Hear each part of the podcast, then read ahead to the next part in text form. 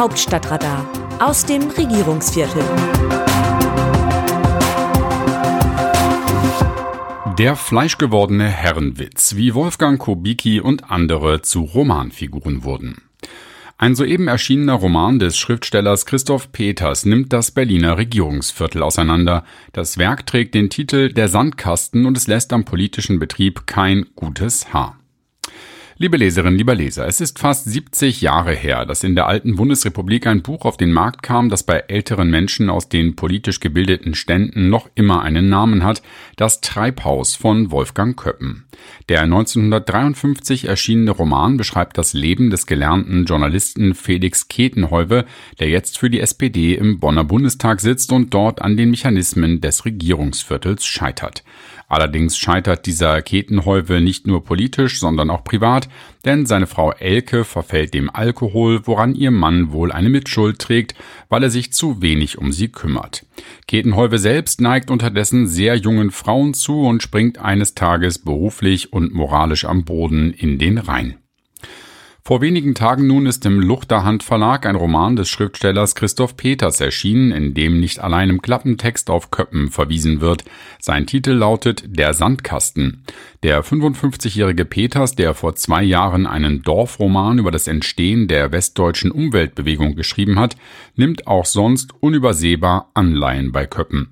Seine Figuren sind in Teil eins zu eins der Realität nachempfunden. Wer politisch auf dem Laufenden ist, wird den ehemaligen Gesundheitsminister Jens Spahn ebenso identifizieren wie seinen Nachfolger Karl Lauterbach.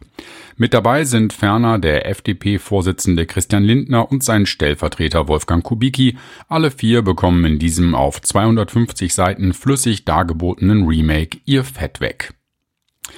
Im Zentrum steht der Radiomoderator Kurt Siebenstädter.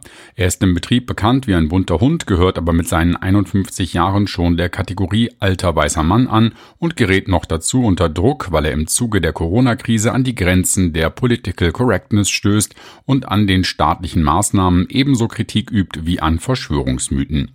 Überdies wird Siebenstädter wie einst Köppens Ketenhäuve Opfer seiner ausschweifenden sexuellen Begierden und vernachlässigt dabei seine Frau Irene genauso wie seine Teenager-Tochter Nora, die ihm allmählich entgleitet.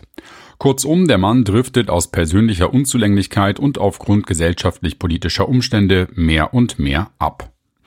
Der Plot endet damit, dass Siebenstädter den Posten des Sprechers der liberalen Partei angeboten bekommt und kurz darauf während einer Sendung so haltlos unbotmäßige Fragen stellt, dass sein Karriereende die unvermeidliche Folge ist.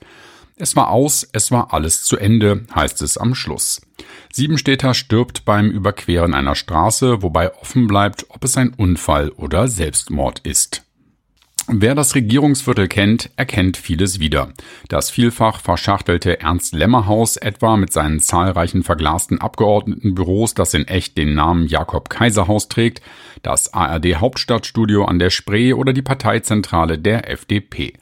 Insofern ist es gewissermaßen ein Doku-Roman. Das gilt nicht minder für die Personen, denen Peters kaum Verfremdung angedeihen lässt.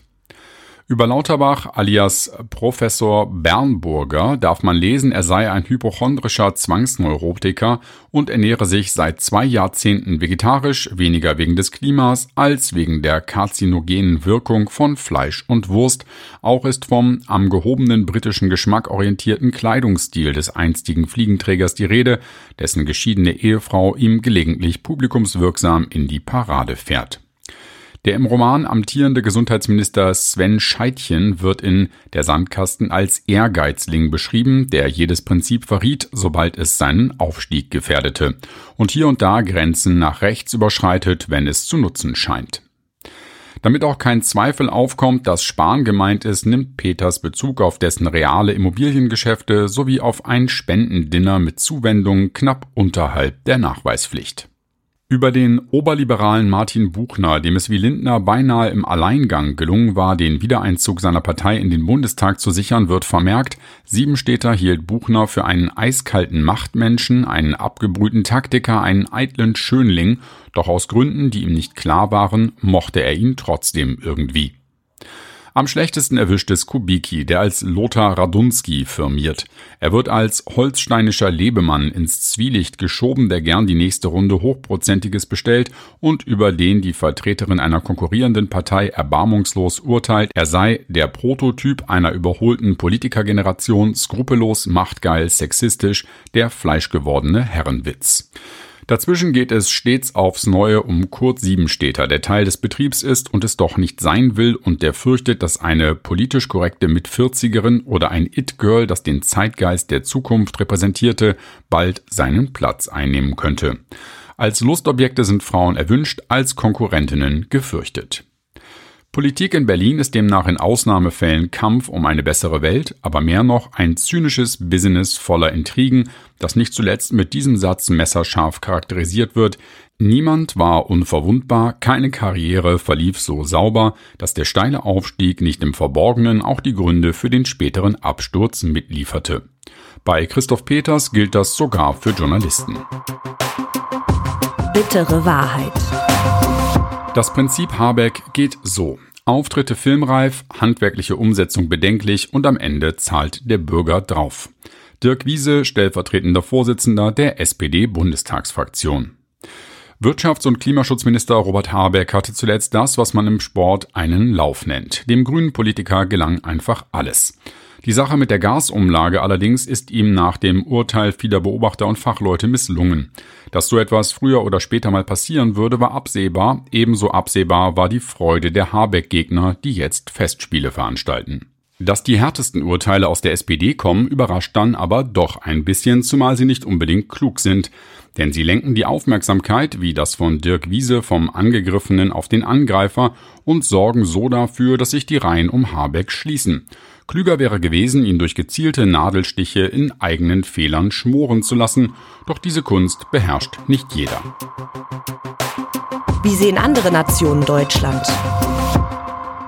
Zur Debatte über den öffentlich-rechtlichen Rundfunk in Deutschland meint die Neue Züricher Zeitung, ein Senderverband, der Jahr um Jahr zuverlässig, risikolos und meist in zunehmendem Umfang von der Allgemeinheit finanziert wird, hat die Tendenz, sich permanent auszudehnen. Wo quantitatives Wachstum sich dank sprudelnden Beitragssummen von selbst versteht, ist jedes Gesundschrumpfen eine Denkunmöglichkeit. Eine Rosskur wäre gleichwohl das Beste, sowohl für die Beitragszahler als auch für das duale System. Das hieße Abbau der Sender, Abbau des Personals, Abbau des Programms und eine deutliche Reduktion des Pflichtbeitrags mindestens um die Hälfte. Die Devise müsste lauten Akzeptanz durch Exzellenz, Klasse statt Masse. Heute produzieren die öffentlich-rechtlichen Anstalten in Deutschland rund 400 Stunden Fernsehen und knapp 1500 Stunden Radioprogramm täglich. Ein Bruchteil davon, ein klug verknapptes Angebot statt des rundum sorglos Pakets aus Wiederholungen und Dubletten würde reichen. Nicht erst der Skandal beim RBB hat gezeigt, es ist an der Zeit, dass die beitragsfinanzierten Anstalten demütiger werden und selbstkritischer. Ihr Eigenlob und ihre oftmals vorformatierte Weltsicht sollten sie durch echte Neugier auf die Welt ersetzen.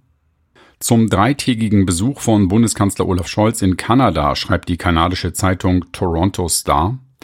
Der deutsche Bundeskanzler Olaf Scholz war diese Woche auf Einkaufstour in Kanada und streifte etwas verzweifelt durch die Rohstoffabteilung. Kanada wird Wasserstoff aus emissionsarmen oder erneuerbaren Ressourcen entwickeln, mit dem Ziel, ihn bis 2025 nach Deutschland zu exportieren.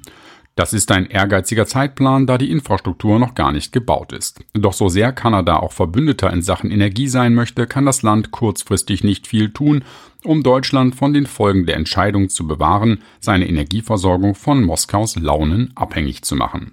Der Aufbau von Infrastruktur für den Transport von Energieprodukten zum Verkaufsziel oder die Errichtung der Infrastruktur für ihre Produktion ist keine schnelle Sache. Es ist auch nicht einmal gewiss, denn die Energieunternehmen haben mit den unzähligen Vorschriften zu kämpfen, die mit solchen Megaprojekten einhergehen und befürchten, dass die Regierung die Vorschriften auf halbem Wege ändern könnte.